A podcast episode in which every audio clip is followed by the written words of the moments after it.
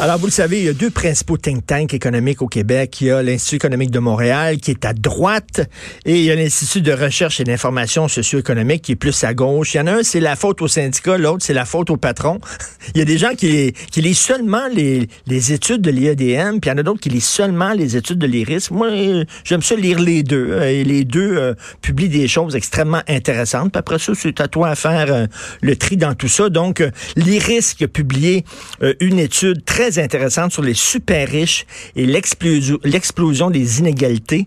Euh, on va en parler avec la chercheuse Julie Posca, chercheuse à l'IRIS, qui a euh, accouché de cette étude-là. Bonjour. Oui, bonjour. Julia Posca. Julia Posca, pardon. Alors, Julia Posca, donc, euh, moi, j'ai toujours entendu, là, au Québec, on est riche en pauvre et pauvre en riche. Est-ce que c'est vrai? C'est pas complètement faux. C'est-à-dire que quand on se compare, par exemple, aux autres provinces, à l'Ontario, parce qu'on aime ça se comparer à l'Ontario, ou aux États-Unis, c'est vrai que euh, on a des inégalités moins grandes. Donc, effectivement, la richesse est moins concentrée. Euh, pour certains, c'est une mauvaise nouvelle si on se place du point de vue euh, d'un autre point de vue, on va dire ben c'est une bonne nouvelle, c'est-à-dire que justement il y a moins de riches, puis on sait que les sociétés qui sont euh, moins inégalitaires, c'est aussi des sociétés où le niveau d'éducation est plus élevé, les, les indices de santé sont meilleurs, euh, il y a une plus grande paix sociale, donc finalement le fait qu'il y ait moins de riches au Québec, ou en fait que les riches soient moins riches, c'est on peut le voir comme une bonne nouvelle. Par contre, au Québec, on a quand même une croissance des inégalités comme partout ailleurs. Ça veut dire quoi Les riches s'enrichissent et les pauvres s'appauvrissent, c'est vrai ça? C'est-à-dire que depuis les années 80, on a vu euh, les revenus du 1% le plus riche au Québec augmenter euh, beaucoup plus que celui du reste de la population. Hein. Donc, leur revenu a augmenté de 116% pendant que le revenu du reste de la population augmentait de 29% Donc, oui, les écarts se sont creusés. Euh, depuis, une vingt, depuis une dizaine d'années, donc depuis la dernière grande crise, tout le monde a profité de la croissance de la richesse. Les revenus de la population en général ont augmenté. Ceux du 1 ont aussi augmenté, mais là, euh, les écarts n'ont pas été réduits. Et donc là, on constate qu'en fait, euh, euh, ben, justement, les plus riches s'enrichissent et il n'y a pas de notre, régime fiscal permet pas de bien redistribuer les revenus. Donc, on continue à avoir des inégalités importantes depuis le depuis la dernière crise. Ben, si les riches s'enrichissent et s'en mettent plein les poches, ok, il y a un problème. Mais s'ils s'enrichissent, puis bon, ils, investissent dans leur entreprise, ils créent de l'emploi, ils font rouler l'économie, il y a plus de gens qui travaillent, donc plus de gens qui, qui paient de l'impôt, qui participent à l'économie. C'est une bonne chose. Qu'est-ce qu'ils font? Ils s'enrichissent, puis ils gardent ça pour eux autres, ou ils s'enrichissent, mais ils, participent en s'enrichissant à enrichir la société québécoise aussi? Oui, le problème, c'est ça, c'est que quand, au-delà d'un certain niveau de revenu, euh, on, les, les, gens vont avoir tendance à euh, euh, moins investir dans euh, l'économie euh, locale. Euh, ils vont avoir des dépenses davantage de luxe, mmh.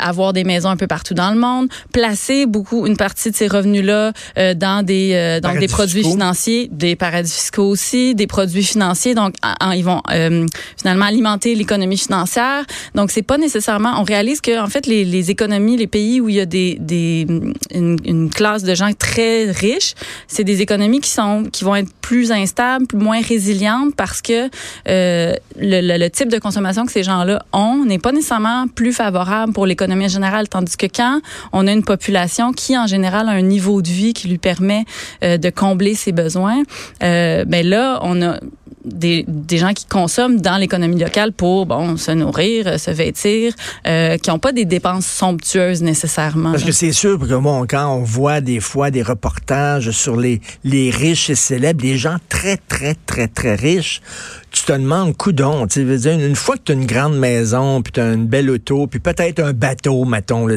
y tente, puis une maison en campagne, combien de steaks tu peux manger par jour, combien d'autos tu peux conduire en même temps, c'est comme vous vous dites qu'à un moment donné, euh, trop, c'est trop.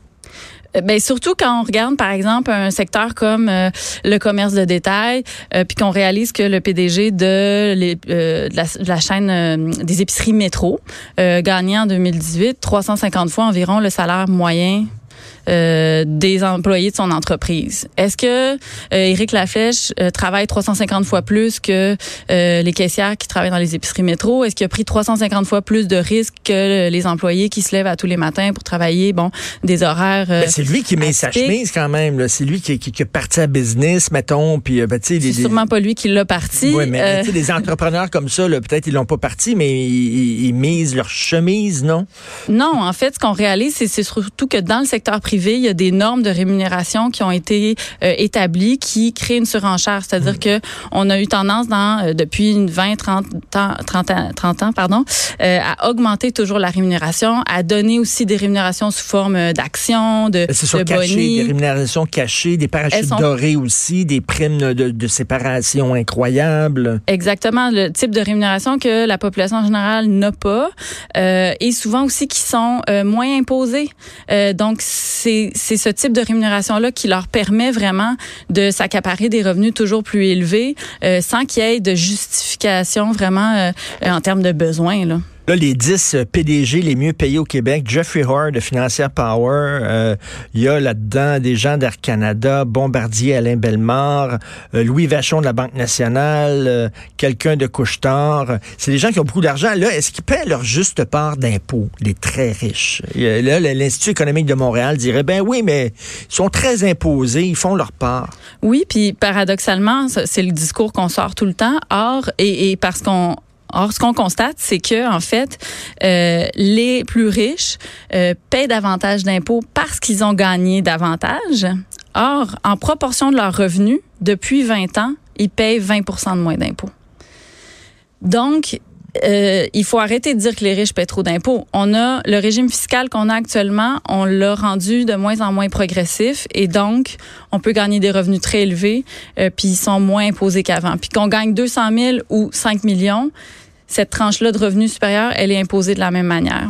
Ah oui. Donc, euh, oui, c'est-à-dire qu'on, bon, au Québec, on a quatre paliers d'imposition. La personne, la personne qui gagne 5 millions paie autant d'impôts que la personne qui gagne 200 000. Non, non, elle paie pas autant d'impôts, mais en, le, pourcentage. La, tranche de revenus, oui, c'est ça, supérieur à partir de, de 200. Euh, mm-hmm. En fait, 200 000, ça c'est au Canada, c'est le dernier palier euh, qui a été instauré là, il y a, en 2016. Euh, ben, c'est tous les revenus au-dessus.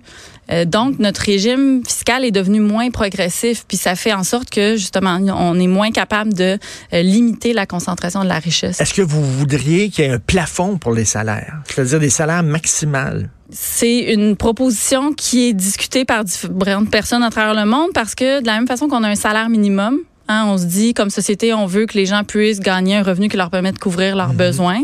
Est-ce qu'on pourrait pas penser à un salaire maximal? Euh, C'est-à-dire que quoi, après, mettons quelqu'un qui dépasserait le plafond, ferait, ferait quoi? Pourrait pas, là? Il serait payé temps, puis boum, ça arrête là? Il y, a différentes manières de penser cette, euh, cette mesure-là. Ça peut être, par exemple, dans le secteur privé, les entreprises qui reçoivent un soutien de l'État devraient effectivement respecter un ratio de rémunération entre la haute direction puis les salariés moyens ou le salarié plus bas. Ça voudrait dire que, par exemple, dans le cas de Bombardier, quand on a vu que hein, l'entreprise ben mettait des gens à pied, euh, fermait des usines, s'en mettait plein les ben poches, puis recevait de l'aide de l'État, ben là, on aurait, euh, on aurait finalement pas permis ce type de, de rémunération-là. Je suis tout à fait d'accord avec ça pour les PDG qui reçoivent, d'entreprises qui reçoivent l'aide de l'État, effectivement. Mais en plus, ils se donnent des bonnets alors que souvent, ils ont mal géré leurs propres entreprises. On peut trouver ça sur votre site Internet de l'IRIS. Ça s'intitule, cette étude-là, Les super riches et l'explosion des inégalités. Merci beaucoup, Julien Poscan, chercheur euh, pour l'IRIS. Merci. Merci beaucoup. il y a des gens qui gagnent beaucoup, beaucoup d'argent. Tu vois ça, leur rémunération, le même euh, des, des gens de d'entreprises publiques, de corporations publiques, on regarde ça. Ils s'en mettent beaucoup dans les poches. Peut-être que ça